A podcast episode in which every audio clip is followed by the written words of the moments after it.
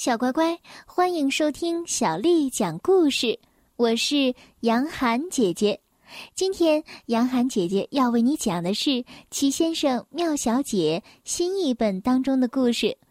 我们来听奢华小姐的故事。作者是来自英国的罗杰·哈格里维斯，翻译叫做任蓉蓉，是由人民邮电出版社为我们出版的。奢华小姐，奢华小姐所有的东西都是最高级的。她住在一座大房子里，房子的四周有很大的花园。她睡在一张铺着丝绸床单和丝绸枕套的大床上。她在金浴缸里洗澡。她用银盘子吃饭。哇，他的生活真是奢华呀！他自己也这么认为。奢华小姐想的最多的就是自己，她很少想到别人。有一天，奢华小姐在花园里散步，突然发现围墙上有一扇小门。她从来没有注意过这扇小门。她想了想。里面会是什么呢？然后推开门走了进去。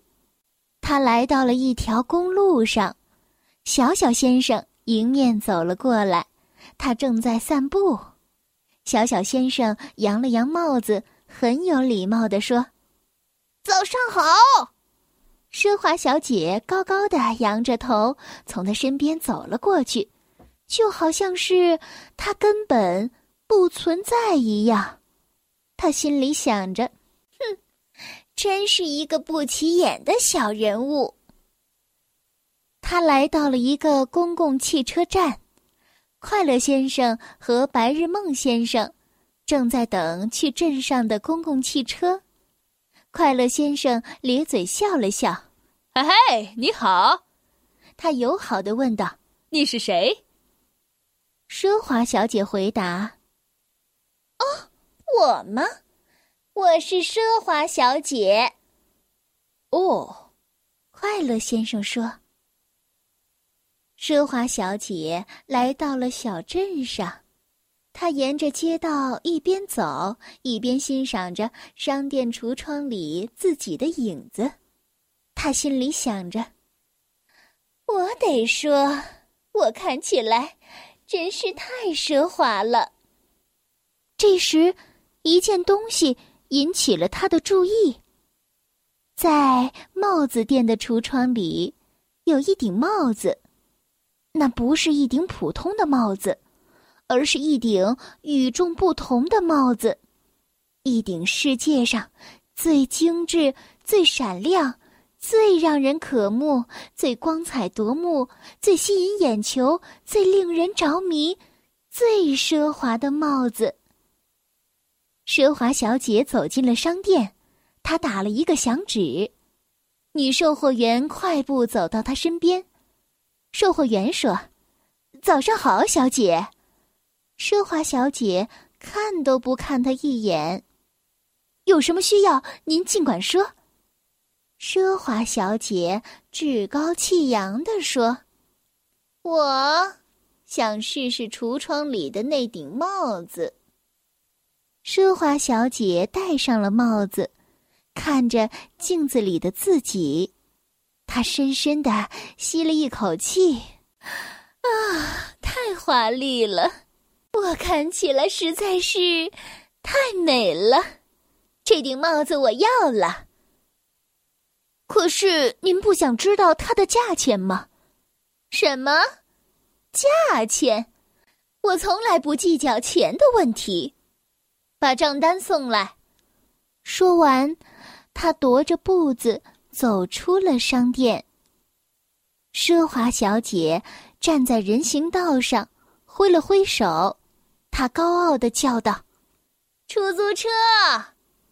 一辆出租车停了下来，送我回家。他用命令的口气说，然后就往车里钻，但是他明显上不去。因为他的帽子实在是太大了，怎么都进不了车门。他对司机说：“司机先生，我觉得你应该买一辆更大的出租车。好吧，现在我就自己走回家吧。”出租车司机咧嘴笑了笑，奢华小姐只好自己走回家了。她心里想着：“也许走路比坐车更好。”这样的话，所有的人都有机会欣赏我这一顶华丽的新帽子。可是，就在这个时候，意外发生了，开始下雨了。糟糕的是，雨下啊下啊，下个没完没了。雨下的有多大，奢华小姐就被淋得有多湿。奢华小姐身上有多湿，她的帽子就有多湿，这是多么令人难过的一幕呀！你们不觉得吗？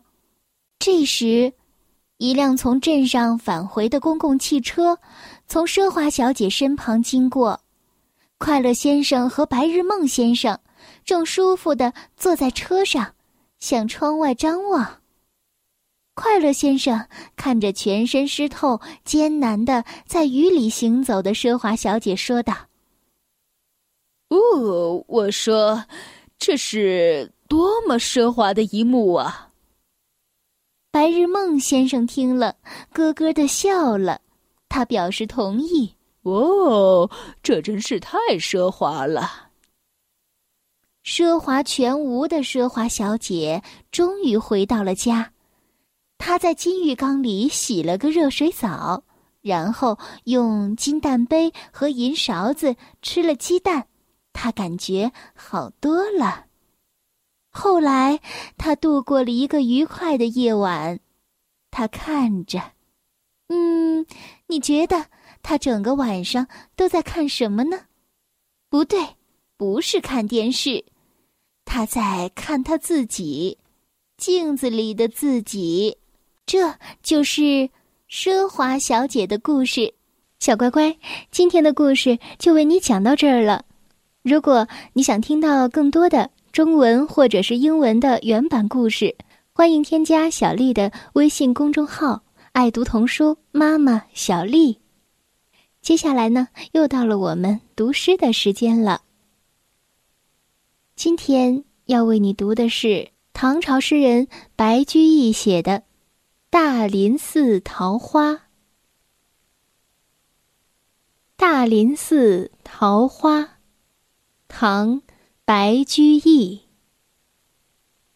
人间四月芳菲尽，山寺桃花始盛开。